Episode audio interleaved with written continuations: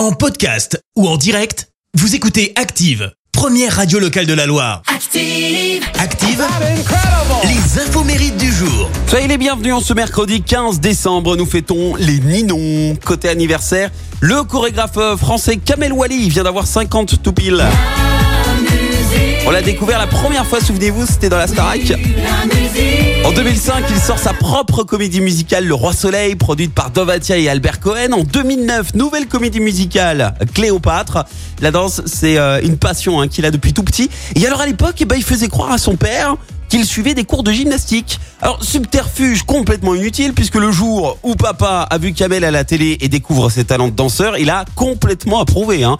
Et coup de poste du destin, Kamel se fait repérer par David Guetta et il intègre la troupe des shows Dance Machine organisée à Bercy au début des années 90. Et puis un peu plus tard, Kamel confie à son ami Ariel Dombal qu'il voudrait bien passer le casting de la comédie musicale Les Dix Commandements. Alors elle lui facilite un rendez-vous vu que c'est sa pote avec le réalisateur, mais Kamel Wally ne sera pas retenu en tant que danseur. Mieux que ça, il est carrément embauché en tant que chorégraphe du spectacle. Chanson à présent avec le rappeur français Rof. 44 ans ce matin. Ça c'est son plus gros succès, sorti en 2002. Qui est l'exemple? Vendu à 800 000 exemplaires. Et alors pour lui, tout a commencé lorsque sa famille déménage des Comores pour venir vivre en France. Il débarque à Vitry et c'est là qu'il rencontre Mokobe, futur rappeur à succès du 113. Et c'est ensemble avec d'autres gosses du quartier qui découvrent le rap. Et puis un jour, rencontre avec Rimka, AP Kerry James ou encore Manuke.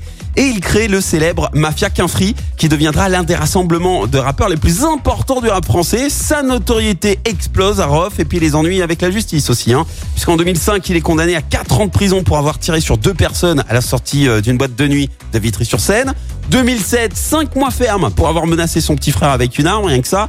Et puis arrive ce clash hein, avec euh, Booba, escalade de la violence.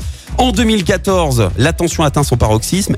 Rof et ses amis passent carrément à tabac les employés de la boutique de vêtements de Booba.